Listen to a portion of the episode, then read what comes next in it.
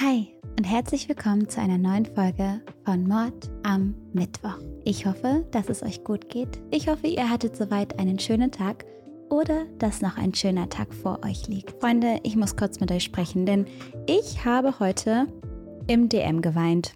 Und wisst ihr warum? Weil ich so dankbar war. Das klingt jetzt alles ein bisschen weird, aber ich kann es erklären. Und zwar habe ich ja ein paar Mal schon angerissen, dass meine YouTube-Karriere nicht immer einfach war. Ganz im Gegenteil, es gab Zeiten, da dachte ich, all das hier funktioniert nicht und niemand möchte doch jemals meine Videos sehen. Wisst ihr, ich habe da teilweise stundenlang, tagelang an einem Konzept gearbeitet und dann wirklich 13 Stunden lang an einem Video geschnitten, weil ich bin auch nicht so gut da drin. Ich habe ewig gebraucht, bis ich da mal synchronisiert habe und dann die verschiedenen Zoom-Cuts. Ich habe das Vokabular fehlt mir schon wieder. Es war wirklich wahnsinnig anstrengend für mich. Und dann habe ich all das hochgeladen und dann haben so zwei, drei, fünf Leute zugeguckt. Und damals war ich schon für diese fünf Leute unfassbar dankbar. Und trotzdem könnt ihr euch vorstellen, dass das, ja, einfach harte Zeiten waren und dass man sich gefragt hat, ob das alles irgendwann mal funktioniert. Und ich hatte echt wenig Geld. Und ich weiß noch, dass damals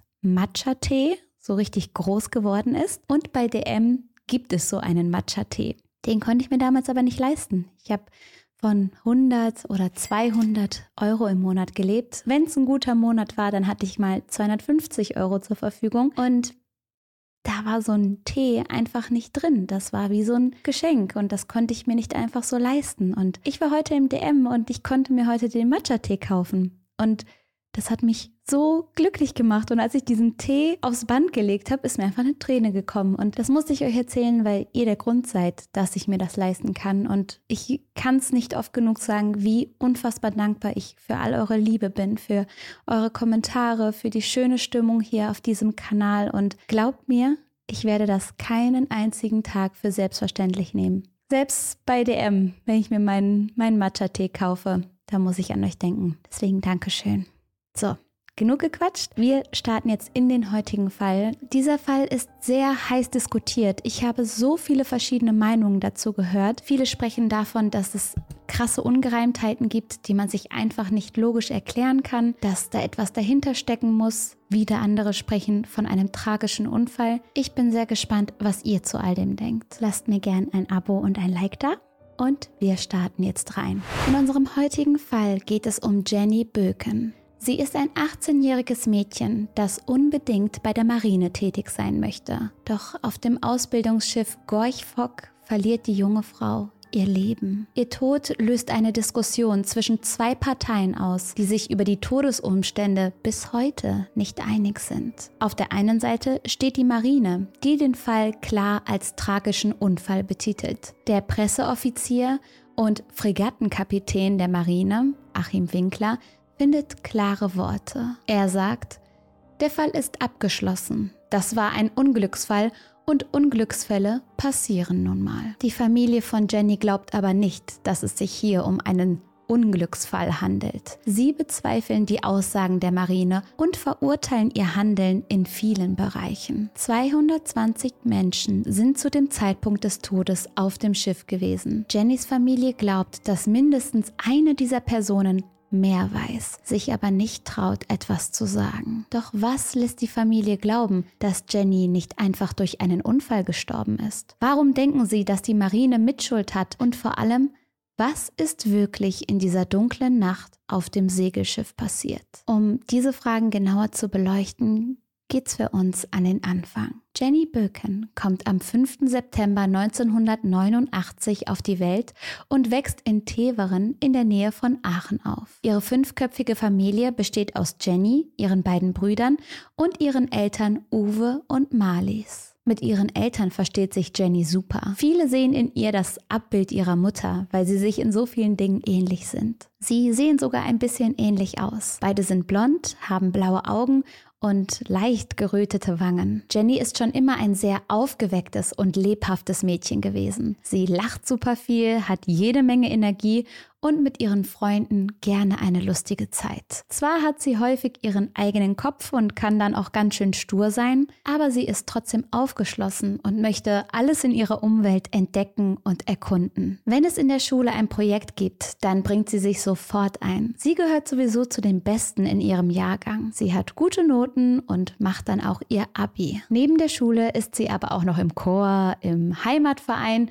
und engagiert sich bei der DL DLRG. Was glaubt ihr, wie oft ich DLRG jetzt falsch ausgesprochen habe und es wiederholen musste? DLRG. Für Jenny steht schnell fest, sie möchte Ärztin werden. Besonders in Krisengebieten möchte sie helfen und dort Bedürftige verarzten. So beschließt sie dann irgendwann zur Bundeswehr zu gehen, genauer gesagt zur Marine. Die Marine ist eine Teilskraft der Bundeswehr und übernimmt militärische Aufgaben auf Gewässern. Ich muss sagen, für mich wäre das der persönliche Albtraum. Ich habe große Angst vor Meer, vor allem vor dem Teil vom Meer, wo man nicht mehr seine Füße sehen kann. Wenn ihr mich irgendwo mal planschen seht, Vertraut mir, ich gehe nur so weit, wie weit ich noch meinen dicken Zeh im Wasser sehen kann. Ich bin auch eine sehr schlechte Schwimmerin. Ich weiß nicht, woran es liegt. Ich habe es eigentlich gelernt. Ich habe sogar das Seepferdchen gemacht und trotzdem, ich schwimme wie so ein kleiner Chihuahua. Den Kopf kriege ich gerade noch so übers Wasser, aber ich habe einen Wahnsinnsrespekt vor der Marine und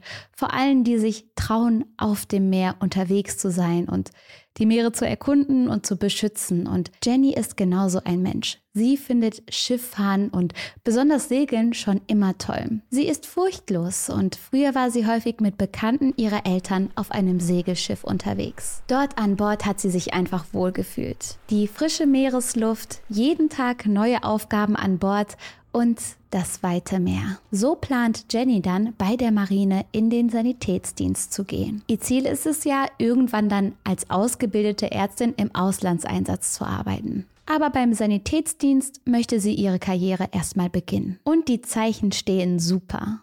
Jenny ist eine ehrgeizige junge Frau. Wenn sie sich etwas in den Kopf gesetzt hat, dann ist es nur schwer möglich, sie davon wieder abzubringen. Deshalb ist für sie und ihre Familie klar, dass sie ihre Pläne in die Realität umsetzen wird. Somit beginnt sie 2008 ihre Ausbildung in einer Akademie bei Flensburg. Doch die gesundheitlichen Bewertungen, die dort von ihr gemacht werden, bringen ihren Traum in Gefahr. Jenny hat immer wieder Probleme mit ihrem Kreislauf und ihrem Blutdruck. Eine Trainingsaufgabe ist es beispielsweise vor dem Frühstück einen Marsch durchzuhalten. Doch im nüchternen Zustand schafft Jenny das nicht. Körperliche Leistungen fallen ihr insgesamt extrem schwer. Einmal schläft sie sogar bei einer Schießausbildung mit dem Gewehr in der Hand ein. Die Beurteilung ihrer Vorgesetzten fällt deshalb für Jenny eher ernüchternd aus. Ihr fehlt einfach das Training und die körperliche Fitness, um den Anforderungen gerecht zu werden. Und man muss dazu sagen, dass diese Anforderungen extrem streng sind. Ich habe eine Freundin, die bei der Bundeswehr gedient hat und was die mir erzählt hat, ich hätte da keinen Tag durchgehalten. In dem Gutachten wird Jenny zwar als ehrgeizig, fleißig und zielstrebig beschrieben, doch auch wegen ihrem Verhalten bemängelt. Sie soll oftmals eine besserwisserische Art und ein ungebührliches Verhalten gehabt haben. Zusammenfassend kommen die Vorgesetzten zu dem Schluss, dass bei Jenny eine Eignung zum Offizier nicht erkennbar sei. Sprich, dass sie für den Job nicht gemacht sei. Diese Worte und die Zweifel ihrer Vorgesetzten sind für Jenny natürlich ein harter Rückschlag. Die 18-Jährige hat eben ihren eigenen Kopf und möchte ihre Meinung auch vertreten. Dadurch hat sie aber eben einen sehr, sehr harten Start bei der Bundeswehr. Die Hierarchien dort sind klar und das fällt Jenny schwer zu akzeptieren. Aber das Ganze ist jetzt noch kein Grund, die Handtücher hinzuwerfen, denn nach dieser ersten Beurteilung können Offizieranwärter noch nicht entlassen werden. Es ist also noch alles drin. Und so bleibt Jenny, denn sie möchte es jetzt allen noch mehr beweisen. Sie glaubt an ihren Traum und an ihr Ziel und sie weiß auch, was sie kann. Und trotzdem geht diese Kritik nicht an ihr vorbei. Es wird in ihrer Akte vermerkt, dass sie psychisch nicht sehr belastbar sei. Andere gesundheitliche Einschränkungen weisen zudem darauf hin, dass sie nur bedingt für den Dienst auf einem Schiff geeignet ist. Trotz dieser Beurteilung wird sie auch wegen ihrem eigenen Ehrgeiz eine Offiziersanwärterin der Marine. Und so kommt es dazu, dass sie im Sommer 2008 das Bord des Segelschulschiffs Gorch Fock betritt. Das Schiff läuft am 31. August aus Kiel aus. Das Wetter ist gut an dem Tag und glücklich schickt Jenny Fotos an ihre Eltern. Sie macht Selfies und Bilder vom Schiff und ihrem Schlafplatz. Sie und andere Offiziersanwärter schlafen in einem Raum, in dem viele Hängematten gespannt sind. Mit ihren Kameraden klettert Jenny dann auch die Takelage hoch, also die Masten des Schiffs. Für die 18-Jährige ist das eine große Überwindung, weil sie wahnsinnige Höhenangst hat. Auch davor habe ich wahnsinnigen Respekt. Und Jenny ist stolz, als sie es geschafft hat. Am 3. September, also nur wenige Tage später, steht Jenny an ihrem Posten Ausguck. Bei dieser Wacht steht ein einzelner Kadett an der Bugspitze der Gorchfock. Es ist bereits abends gegen 23 Uhr. Der Himmel ist schwarz und das Meer ganz genauso. Das Segelschiff befindet sich kurz vor der Insel Norderney und sie fahren mit einer Windstärke von 7 durch die raue, kalte See. Alle 30 Minuten muss Jenny auf ihrer Position Meldung geben. Es ist ein Ruf, der mit einem Megafon gesangshaft verkündet wird. Dieser Ruf lautet, auf der Back ist alles wohl, die Laternen brennen. Doch Jennys Ruf um 23.30 Uhr bleibt aus. Wenig später kommt an Bord plötzlich Trubel auf. Mann über Bord, Rufe durchdringen die Nacht und der Alarm wird ausgelöst. Jenny ist von ihrem Posten verschwunden. In dieser Dunkelheit wird versucht, das Mädchen irgendwo im Wasser zu entdecken, irgendwo in diesen dunklen Wellen. Manche der Kadetten glauben, dass sie einen Schrei gehört haben. Sicherheitsboote werden in das 15 Grad kalte Wasser runtergelassen und Mitglieder der Crew versuchen Jenny zu finden. Doch vielen ist schon klar, bei der Strömung der Dunkelheit und der Kälte haben sie keine Chance, die 18-Jährige zu finden. Bei so einer geringen Wassertemperatur kann es nämlich nach wenigen Minuten schon zu einem Schock kommen. Dadurch werden dann Atem- und Kreislaufprobleme ausgelöst. Nach weiteren Minuten im eiskalten Wasser kommt es dann zur Erschöpfung und zu Schwimmversagen. Es ist extrem ermüdend, dann in diesen schweren, nassen Klamotten auf offener See zu schwimmen. Mit der Zeit wird dann die Gefahr einer Unterkühlung immer größer. Diese wird lebensgefährlich, wenn die Kerntemperatur des Körpers unter 35 Grad fällt. Und das geht bei diesen Bedingungen leider sehr schnell. Es ist aber nicht nur die Temperatur, sondern auch die anderen Umstände sind ungünstig, um eine Person im Wasser zu finden. Mit Scheinwerfern wird jetzt versucht, in der Nacht irgendetwas auf dem Wasser zu erkennen. Doch das Schiff fährt immer weiter und es entfernt sich somit von der Stelle,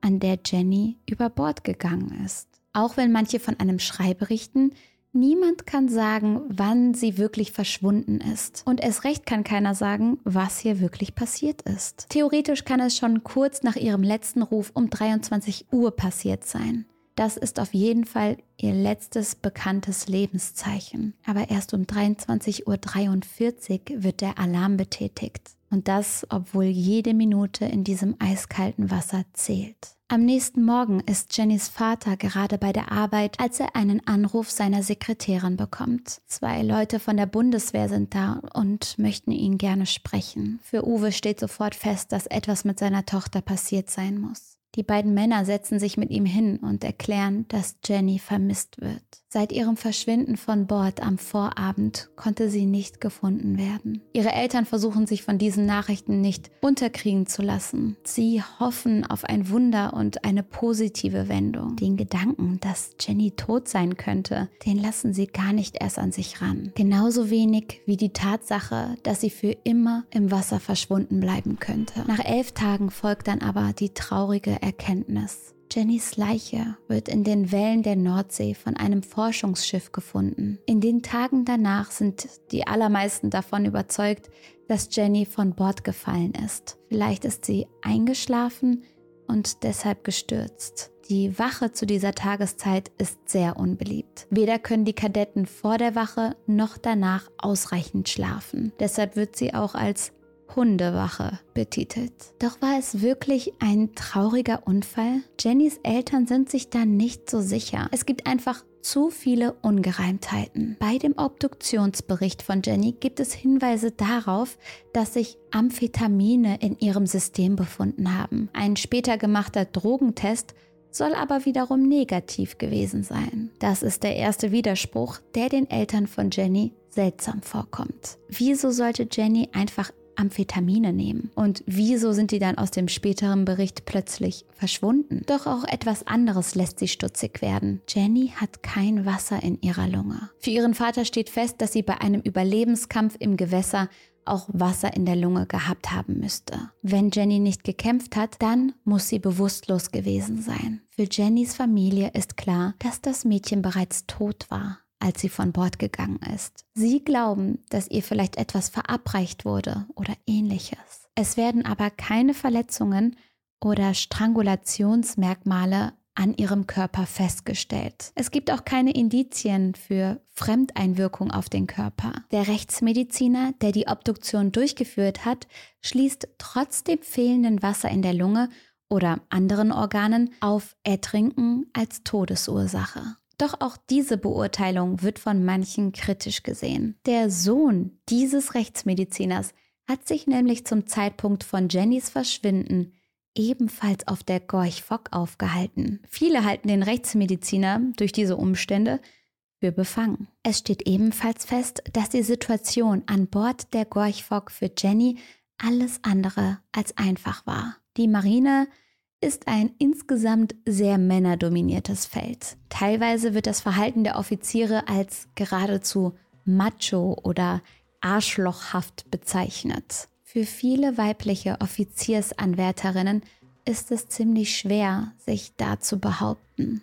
Man ist permanent auf engstem Raum miteinander, man ist gestresst, es ist eine absolute Ausnahmesituation. Teilweise hat man Hunger, man ist völlig übermüdet, es ist dunkel, man wird seekrank und wenn dann das Verhältnis zu den anderen nicht so gut ist, dann wird das schnell zu einer psychischen Belastung. Es soll auf der Gorch Fock tatsächlich verschiedene Rituale gegeben haben, die dieses machohafte Verhalten widerspiegeln. Manche Männer der Stammesbesetzung haben anscheinend nach einer Liebesnacht mit einer Frau deren Unterwäsche als Trophäe mitgenommen. Und diese Höschen wurden dann im Maschinenraum zur Schau gestellt und einander gezeigt und rumgereicht. Die Aktionen sollen sogar als gemeinschaftsfördernd betitelt worden sein. Dazu kommt, dass die Marine auch heute noch den Ruf hat, eine sehr verschwiegene Gemeinschaft zu sein. Über Probleme und Schwierigkeiten wird nicht geredet. Denn wenn nicht über Fehler geredet wird, dann gibt es auch keine. Belastende Situationen werden immer weiter unter den Teppich oder unters Schiff gekehrt.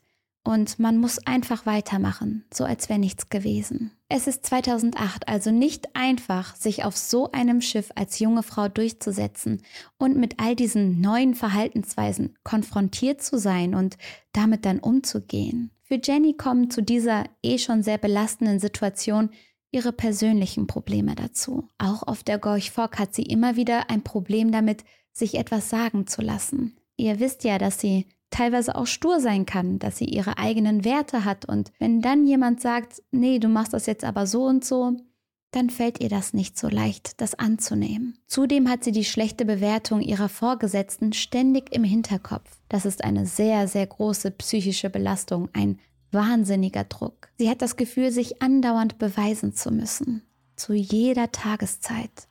Auch ihre sozialen Interaktionen auf dem Schiff werden immer weniger. Viele ihrer Kollegen und Kolleginnen tun sich schwer mit Jennys Benehmen und fangen an, sie zu meiden. Sie wird ausgeschlossen, laut ihrer Eltern wird sie sogar gemobbt. Jeder Fehler, den Jenny macht, fällt auf und es wird darauf herumgehackt. In ihren Notizen schreibt Jenny über ihre Situation an Bord. Ich habe begonnen, zu vielen Dingen nichts mehr zu sagen und abzuwarten, wie das Fass, das sich langsam mit Tropfen füllt bis der letzte Tropfen es zum Überlaufen bringt.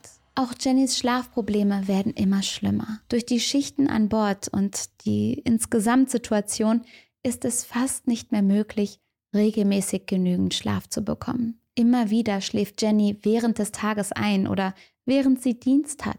Sie ist einfach psychisch und physisch komplett durch. An einem Tag geht sie zur Assistenz des Arztes und sagt, ich könnte hier tot zusammenbrechen Und es würde niemanden interessieren. Und das sind die Worte einer 18-Jährigen. Wenige Stunden nach diesem Gespräch nimmt Jenny ihre Position am Wachposten Ausguck ein. Es wird die letzte Wacht sein, die sie machen wird. Die Reling ist dort lediglich 40 cm hoch und nicht ganz umlaufen. Stattdessen sind zwischen diesem Geländer nur Poller. Das sind kurze, dicke Pfähle. Außerdem gibt es eine Lampe an der Außenseite des Schiffes, die nicht ausgehen soll. Daran befestigt ist eine Klappe, die sich hin und her bewegen lässt und Kadetten können so das Licht dann überprüfen. Auch das gehört zu Jennys Aufgaben in dieser Nacht. Das könnte natürlich auch eine potenzielle Gefahr gewesen sein. Von der Stelle am Schiff, bei der Jenny ihre Wache hält, sind es 7,5 Meter bis runter zum Wasser. Irgendwie ist sie dort wahrscheinlich heruntergestürzt. Wie genau, das bleibt aber ein Rätsel. Es gibt in den Berichten über die Nacht mehrere Ungereimtheiten, die Jennys Familie nach wie vor stutzig machen. Der Wetterdienst meldet, dass es in der Nacht eine ruhige See gab. Die Marine und die Kadetten an Bord berichten aber von einer rauen See und Windgang. Zudem ist es in der Nacht ja noch dunkel, was die Situation noch gefährlicher gemacht hat. Es stellt sich also die Frage, warum Jenny als ganz neue Anwärterin ohne Sicherheitsmaßnahmen an dieser gefährlichen Position sitzt. Es ist zwar nicht explizit vorgeschrieben, aber als Unerfahrene hätte Jenny eine Rettungsweste tragen müssen. Vielleicht hätte die ihr Leben gerettet. Aber das ist nicht passiert. Die Assistentin des Schiffarztes sagt später aus, dass Jenny wegen ihrer Schlafprobleme öfter zum Arzt gekommen ist. Laut ihr soll Jenny manchmal sogar mehrmals täglich vorbeigekommen sein. Der Verdacht auf eine Narkolepsie kommt auf, eine Krankheit, bei der Patienten häufig plötzlich einschlafen. Das wird auch das Dornröschen-Syndrom genannt. Laut ihrem Vater hatte Jenny solche Probleme zu Hause aber nie. Der Schiffarzt bestreitet, dass Jenny mit solchen Beschwerden überhaupt bei ihm war. Laut ihm soll Jenny in der ganzen Zeit nur ein einziges Mal zu ihm gekommen sein. Die Akten von Jenny enthalten keine Eintragungen. Doch ihre Eltern glauben, dass diese Eintragungen einfach gelöscht wurden. Denn nicht nur diese Unterlagen fehlen. Es kann auch laut der Marine nicht mehr festgestellt werden, welcher Offizier die Ablöse von Jenny gewesen wäre. Außerdem sind Sachen von der 18-Jährigen praktisch spurlos verschwunden. Teile ihres Tagebuchs fehlen und 15 ihrer Unterhosen sind wie vom Erdboden verschluckt. Und als Jenny geborgen wird, soll sie keinen Parker und keine Stiefel getragen haben. Während ihrer Wacht hatte sie die aber wegen der Kälte an. Ich kann absolut verstehen, dass diese Umstände der Familie sehr komisch vorkommen. Was aber genau passiert ist, das kann einfach nicht gesagt werden. Es kann auch ein schrecklicher Sturz gewesen sein. Und trotzdem verstehe ich, dass der Vater sich dann wundert, warum kein Wasser in der Lunge war. Warum zunächst Amphetamin in Jennys Körper gefunden wurde und warum die Einträge des Tagebuchs fehlen. Aber selbst wenn es ein Unfall war, bleibt die Frage, wer die Verantwortung für dieses Unglück trägt. Die Eltern von Jenny klagen die Marine an. Sie möchten feststellen, ob ihre Tochter in besonderer Lebensgefahr war. Die Bundeswehr weist alle Anschuldigungen zurück. Für sie ist der Fall abgeschlossen, weshalb sich auch niemand, der die Uniform trägt, dazu äußern soll. Die Ermittlungen in dem Fall bleiben ereignislos. Für die Beamten gibt es keine Anhaltspunkte dafür, dass Jenny durch ein Verbrechen ums Leben gekommen sein könnte. Das Verfahren wird eingestellt und die Behörden gehen davon aus, dass es sich um einen schrecklichen Unfall handelt. In den folgenden Jahren versuchen Jennys Eltern immer und immer wieder, dass ein Verfahren aufgenommen wird. Eine Wiederaufnahme wird aber jedes Mal abgelehnt. Fast zehn Jahre später wird das Verfahren dann aber doch aufgenommen. Eine Zeugin meldet sich und macht Angaben zu dem Unfall auf der Gorch Fock. Die Frau war zwar zu dem Zeitpunkt des Unfalls Soldatin bei der Bundeswehr, aber keine Angehörige der Marine. Trotzdem hat sie zu dem Zeitpunkt, als Jenny an Bord der Gorch Fock war, Kontakt mit ihr gehabt. Die Zeugin behauptet, dass Jenny ermordet wurde. Laut ihrer Aussage gab es eine Party der Offiziersanwärter. Unter viel Alkoholeinfluss soll es dort zu sexuellen Handlungen gekommen sein, wobei Jenny anscheinend gefilmt wurde. Später sei das Video dann auf dem Schiff aufgetaucht und rumgezeigt worden. Und Jenny habe gedroht, alles zu melden. Die Zeugin sagt weiter, dass einige Zeit nach Jennys Tod andere Besatzungsmitglieder angedeutet hätten, dass es sich bei Jennys Tod um Mord gehandelt hat. Die gleichen Männer waren auch an dem Partyabend dabei. Die neuen Informationen kommen leider aber viel vom Hörensagen, weshalb die Ermittler die Angaben in den folgenden Wochen versuchen zu überprüfen. Es wird ein Ermittlungsverfahren aufgenommen, damit die genaueren Umstände des Todes geklärt werden können. Dadurch müssen Aussagen, die nach dem Unfall von anderen Crewmitgliedern angegeben wurden, noch einmal kontrolliert werden. Schlussendlich kommen die Beamten zu einem Ergebnis. Man glaubt den Aussagen der Zeugin nicht. Gegen sie läuft ein Verfahren wegen dem Vortäuschen einer Straftat. Auch wenn es immer wieder Rückschläge gibt und scheinbar falsche Zeugenaussagen, ist sich Jennys Familie auch heute noch sicher. Irgendwas ist an Bord dann nicht mit rechten Dingen vor sich gegangen. Die Gorch Fock ist viele Jahre auf dem Wasser unterwegs gewesen und auf dem Schiff wurden viele Offiziere ausgebildet. Heutzutage ist sie glücklicherweise nicht mehr unterwegs, denn das Schiff hat eine traurige Geschichte. Es gibt jede Menge tödliche Unfälle zu verzeichnen. Innerhalb von zwölf Jahren sterben vier junge Kadetten. Unter anderem verunglücken zwei 19-Jährige. Sie stürzen von den Masten des Schiffes und sterben an ihren Verletzungen. Nur zwei Jahre nach Jennys Tod stirbt 2010 eine 25-Jährige. Sie fliegt von der Takelage, also von einem Mast, und kommt auf dem Deck auf. Das Schiff ist zu dem Zeitpunkt für eine Ausbildungsfahrt gerade vor der Küste von Brasilien unterwegs. Die junge Frau stirbt wenig später an ihren Verletzungen. Weit mehr als 15.000 Offizieranwärter wurden auf dem Schiff ausgebildet.